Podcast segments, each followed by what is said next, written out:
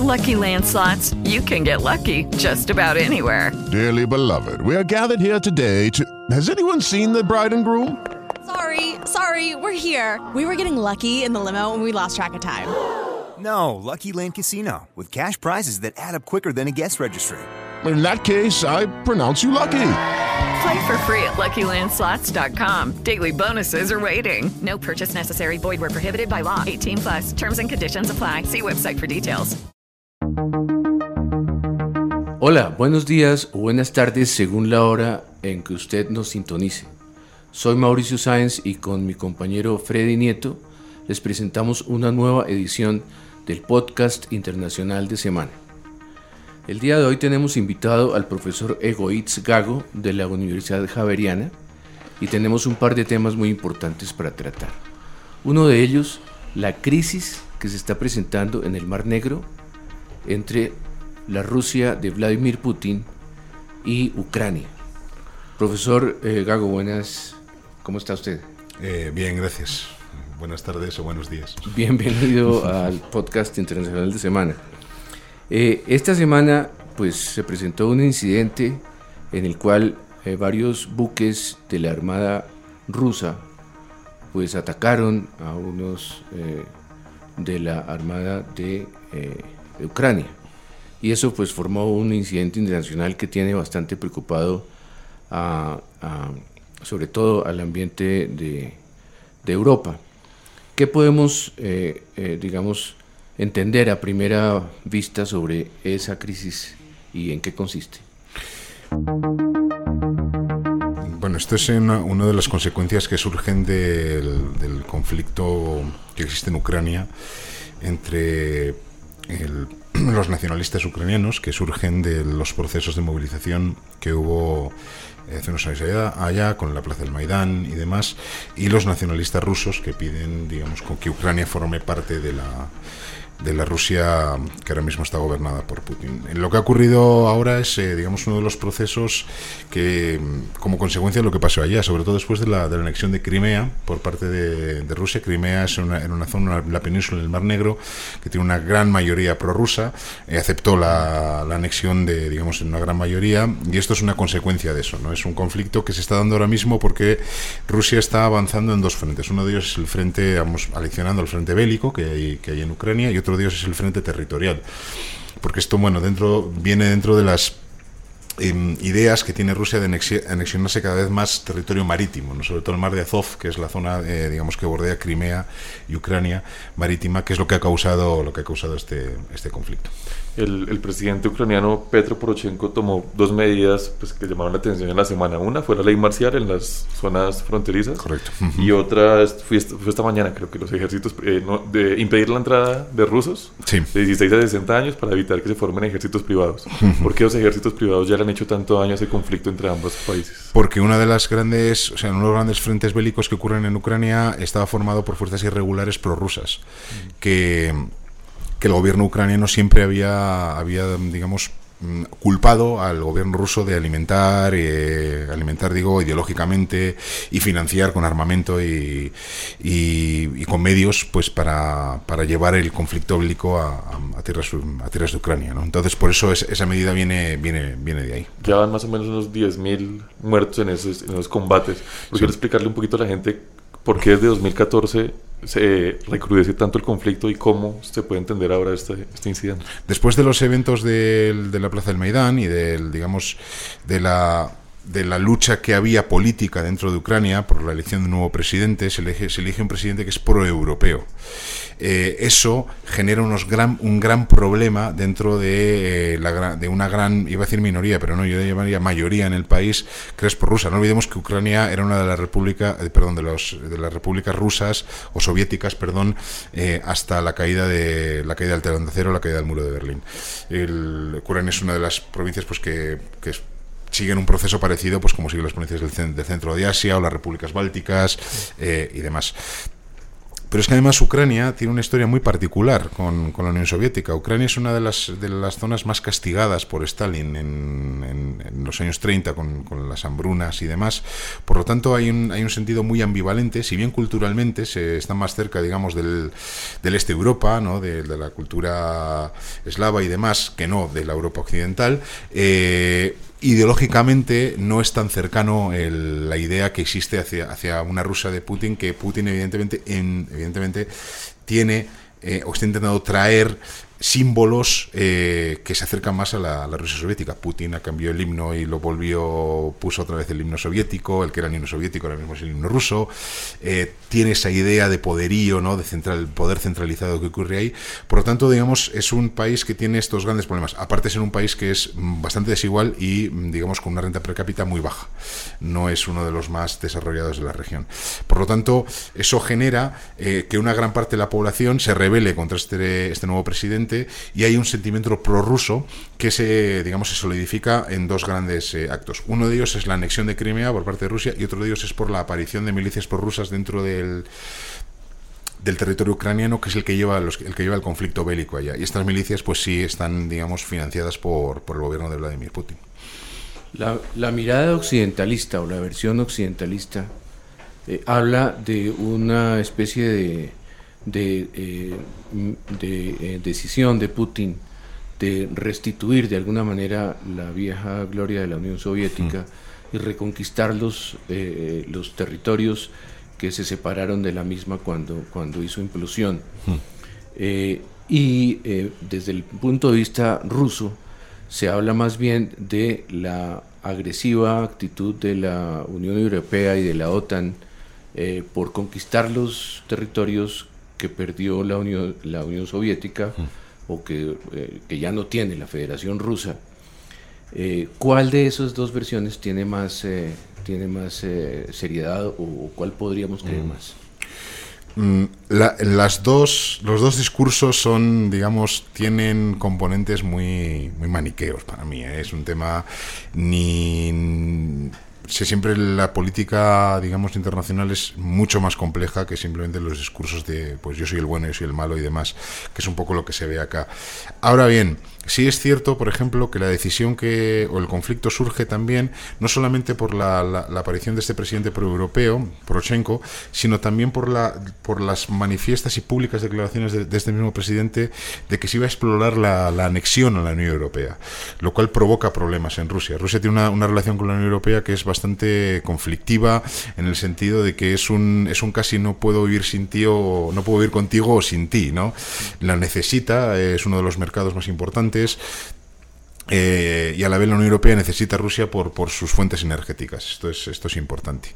Ahora bien, sí existe dentro de, de Rusia esta idea de que después de la caída de la Unión Soviética, los, eh, tanto el último gobierno soviético, el de Gorbachev, con, con, los siguientes, como el de Boris Yeltsin y demás, existe esta idea, esta ideología, este, esta forma de ver el tema mm, políticamente en, en, en dentro de la sociedad en la cual se ve como que se traicionaron ciertos valores. No olvidemos que la Unión Soviética era uno de los de las grandes potencias mundiales y eso cae. Putin trae esa idea de que realmente se puede cambiar de, digamos, de tercio ideológico, pero no hay por qué perder el poder internacional.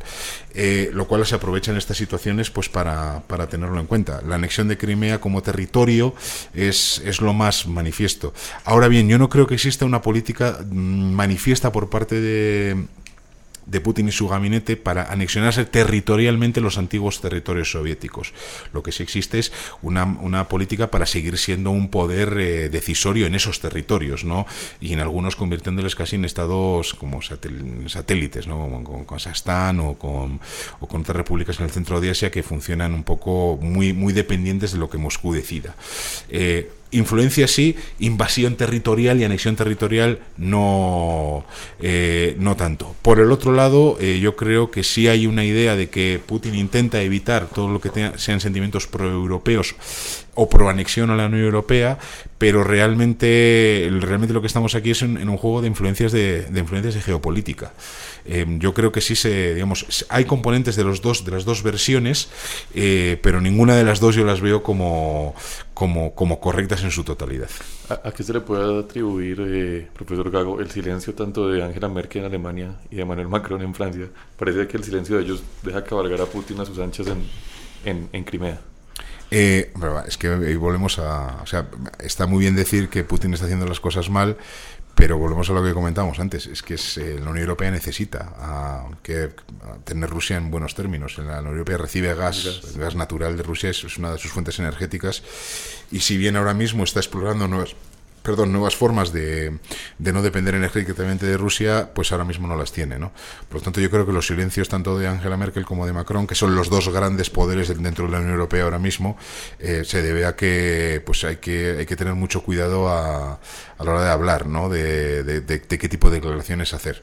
Hay otros métodos, otras formas de entender la política y la diplomacia. También han estado, han estado muy callados, por ejemplo, ante lo que ha ocurrido en, el Reino Unido con el asesinato de diplomáticos rusos en el, o, antiguos diplomáticos rusos en el Reino Unido y demás, porque hay que tener, o sea, hay que tener cuidado con, con cómo se le trata a esta persona que es, que es necesaria ahora mismo para la, para la para que Europa, digamos, siga, siga, siga como está. Bueno, podríamos entonces pasar a hablar de nuestro otro problema, que es el de los disturbios que están afectando fuertemente la gobernabilidad del presidente eh, Emmanuel Macron en Francia. Hmm. Se habla de, de, una, de unos movimientos eh, fuertemente enraizados en un descontento auténtico de, de, la gente, sobre todo de las áreas rurales de Francia, pero que también eh, se trataría de unos movimientos que podrían ser capitalizados por la extrema derecha, en especial por la señora Marine Le Pen. ¿Qué, mm. ¿Cómo vemos esa situación? Mm, bueno, la, mm, que en Francia existan disturbios sociales de esta magnitud no es completamente extraño. Eh, Francia es un país con una gran tradición de movilización social. Mm. Bueno, desde el siglo XVIII, ¿no? Claro, bueno, los grandes estudios de movimientos sociales empiezan con la toma de la Bastilla, ¿no? que Las turbas, ¿no? Las masas, en, como en, en, rabietadas y demás, que decía Ortega Gasset. Pero el, el a ver, eh, Francia es un Estado que es muy centralista, tiene una, una gran legitimidad es un Estado que se siente capaz de, de, tomar decisiones de calado y que normalmente si ha habido una contestación social desde después, desde después de la Segunda Guerra Mundial hasta ahora, se han, eh, bueno, quitando el mayo del 68, se han aceptado, digamos, no se han aceptado, perdón, pero sí, sí ha habido un diálogo social importante. El diálogo social importante en Francia, como en otros países europeos, pero sobre todo en Francia y en Alemania, se hacía a través de un mecanismo que, que se denominaba la concertación social, lo cual quiere decir que agentes sociales y agentes gubernamentales deciden, eh, en algunos lugares, por ley, deciden eh, cuál va a ser el futuro de las políticas sociales en, en ese país. Estamos hablando de políticas sociales, empleo, pensiones, eh, servicios públicos esenciales y demás. ¿Qué ha traído Macron nuevo? A, digamos a la, política a la política francesa un cuestionamiento de esa concertación social con medidas que son eh, a la vista impopulares mm. eh, ¿Qué quiere decir esto? Un mayor, digamos, un, mayor aumento de impuestos eh, indirectos, que es una de las grandes causas de estas movilizaciones, que es la subida de los carburantes, eh, una y una bajada en servicios públicos, que hay que, em, esto es importante verlo porque los servicios públicos en Europa, y sobre todo en Francia, en Inglaterra y en, Alemania sobre todo, son, eh, es parte del Estado. O sea, tener esos servicios públicos te hace a ti ser parte del Estado. Por lo tanto, entender, por ejemplo, que un Estado como como Francia baje las ayudas en educación es, es un, gran problema si lo comparamos, por ejemplo, con lo que, con lo que está ocurriendo en Colombia, en Colombia ahora mismo. ¿no? O sea, ya no es un tema simplemente de que, de que se desfinancia algo o se pierde el apoyo a algo, es un tema de que mi idea de Estado cambia. Por lo tanto, eso provoca grandes, digamos, pues grandes movilizaciones sociales unidas a la tradición que hablamos ahora de movilización social. ¿Y por qué las áreas rurales también? Porque en Europa, sobre todo vuelvo a repetir, sobre todo en Francia y Alemania, eh, el gran poder social y el gran grupo social que mueve, digamos, la política en esos países es el, es, es, el rural, es el, mm. digamos, iba a decir los campesinos, pero es que campesinos nos trae la imagen una cosa que no es así. Eh, o sea, el, el agricultor en Europa, mm. sobre todo por la política eh, de agrícola común y demás de la Unión Europea, es una persona con poder económico y con poder social fuerte. Es el, uno de los, la agricultura es uno de los grandes empleadores junto con la industria en Europa están perdiendo camino, evidentemente, ¿no? Por lo tanto, este tipo de medidas no solamente toca la idea de, que esas personas tienen del Estado, sino que además se toca, toca su modo de vida, que es vertebral, es parte de la, de la columna vertebral del, país. Y Macron lo ha traído con una agenda liberal nueva, muy enmarcada en este tipo de líderes jóvenes, eh, eh, que se esconden, a mi parecer, detrás de esta fachada de, digamos, soy bueno, como un Trudeau en Canadá, ¿no? Soy progresista, pero realmente lo que quiero llevar es una agenda liberal, no tan liberal como puede haber traído un, líder mucho más, eh, digamos, neoliberal, ¿no? Pero la trae que, que no gusta, ¿no? Eh, es una persona que rompe además con la política tradicional francesa, por lo tanto hay problemas ante la pregunta que usted me hacía, bueno, ante el comentario que usted hacía anteriormente, ¿cómo puede capitalizar esto la ultraderecha francesa? Eh, la ultraderecha francesa últimamente se había moderado bastante. se había separado bastante, incluso hubo mm, conflictos internos entre Marie Le Pen y, su padre. Eh, y, y yo creo que lo va a poder capitalizar buscando el voto en esas zonas rurales que normalmente es donde no tenía acceso, porque la, ultraderecha francesa lo que va a hacer, o lo que siempre ha hecho, como la mayoría de ultraderechas en, el, en, los países europeos, van a funcionar buscando el voto desafectivo del, desempleado urbano, ¿no? Eh, el suburbio urbano, que en Estados Unidos le ha dado problemas a, Trump, por ejemplo, ahí ocurre una cosa al revés, ¿no? Es el mundo rural que apoya el eh, la agenda liberal. Eh, en Europa es al revés. El, suburbio urbano, ¿no? el suburbio de París, de las grandes urbes, que son, los más popularizados, con, los problemas de más, más, fuertes de inmigración, presencia de inmigrantes fuerte, bajo acceso al empleo, bajo, baja renta per cápita, es la que ha capitalizado el voto por la ultraderecha. Yo creo que esto le va a dar la capacidad de mandar ese mensaje a las zonas rurales, lo cual puede ser peligroso. No me atrevo a decir qué va a pasar, pero yo creo que esto sí le abre una puerta para que, para que se planten esas zonas que antes tenían muy poco, muy poco acceso. Ese, ese descontento crece y de alguna forma, eh, no sé hasta qué punto puede afectar esas elecciones que se vienen para el Parlamento Europeo el próximo año. Hmm. Precisamente hablando de esa vasta población rural a la que, por ejemplo, en Estados Unidos Trump eh, recurrió para llegar al poder tanto peligroso puede que suceda eso teniendo en cuenta las elecciones del Parlamento Europeo? Eh, eh, las, elecciones europeas en Europa siempre ha sido el nido para que los partidos más antisistema, antisistema con muchas comitas, ojo, eh, eh accedan, tengan posición de representación. es donde está presente, por ejemplo, es lo ocurre, tiene más presencia el, Frente Nacional de, Le Pen en, el Parlamento Europeo que en, las que en el legislativo francés. lo mismo ocurre con partidos, digamos, de, de derechas en todo, o sea, el, partido este, el, de Nigel Farage en, el Reino Unido tiene presencia en el, él, es eurodiputado, no es diputado de la Cámara de los Comunes. Eh, por lo tanto, siempre ha dado, ¿por qué? Porque el mensaje contra Europa, esos partidos han capitalizado siempre en el mensaje contra Europa, ¿no? Es decir, no es que... Eh, que, que, en Reino Unido ha tenido éxito, ¿no? Es el mensaje de yo tengo que estar allí porque realmente el problema no es mi nación, el problema es el, la Unión Europea. Eh, vamos a ver, vamos a ver qué pasa. Es posible que consiga más votos, es posible que consiga más, más representación ahí. Claro, también hay que tener en cuenta, el poder que tiene un europarlamentario es mucho menor que el poder que tiene un parlamentario nacional en su país. Es más, en España, por ejemplo, para, que vean un poco cómo, cómo, se, cómo se perciben estas cosas, la posición de europarlamentario se ve en la posición de retiro dorado, ¿no? Es el político tradicional que ahora causa problemas, pues lo que llamamos en España la patada para arriba, ¿no? Entonces el tema de... Es un puesto pues muy cómodo, con, son cinco, cinco años, si no me equivoco, cinco, cinco años, eh, muy bien remunerado y con poca visión en las políticas locales, ¿no? Eh, con todas las diferencias, imagínense pues que una persona aquí que cause problemas en su partido, pues se le mande al Parlamento andino, ¿no? Pero ahí es otra. Está clara, la analogía. Pero, o sea, tiene poco poder. Pero yo creo que sí van a, sí, van a conseguir una mayor representación. Veremos qué pasa el año que viene. En todo caso, eh, eso podría conducir a, a que avancen las fuerzas anti Unión Europea, proyecto europeo. Mm, sí, lo que pasa es que, a ver, tenemos que tener en cuenta que Alemania y Francia son la columna vertebral de la Unión Europea. La Unión Europea se crea por un acuerdo entre los dos países. la idea europea está muy imbricada en, la, cultura política de esos dos países. Eh, yo creo que no, es muy diferente, por ejemplo, el caso inglés, muy diferente, totalmente diferente. Entonces, si bien va a poder haber mensajes en contra, eh, no se va yo no creo que, sea que el, proyecto proyecto europeo sea, esté realmente amenazado.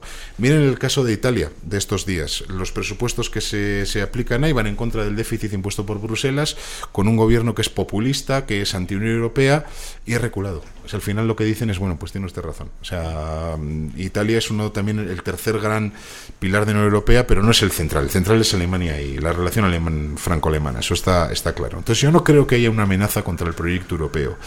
Em, Incluso en casos donde el proyecto europeo no estaba muy implementado, como es el caso británico, pues ya vemos los problemas que está habiendo pues para mm, separarse de él, ¿no?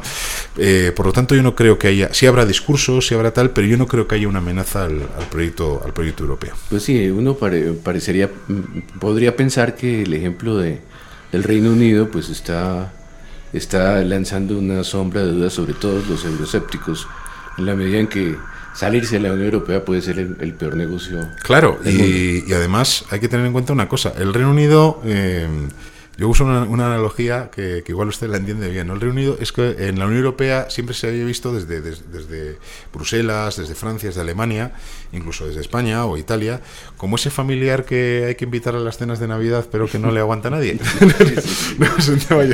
Entonces cuando dice que ya no viene más, perfecto. es más, la reacción que tuvo, que tuvo los grandes eh, digamos, líderes políticos europeos cuando después del referéndum fue ¿vale? Entonces esto hay que hacerlo lo antes posible, ¿no? Entonces ya es como decir, ya para la cena este año no vas a venir. Eh, pero ya está viendo que el tema ya no es tan fácil, ¿no? El tema no es tan sencillo. Incluso en un país que, andaba a una velocidad completamente distinta, al resto de Europa, eso es, un, eso es muy complicado.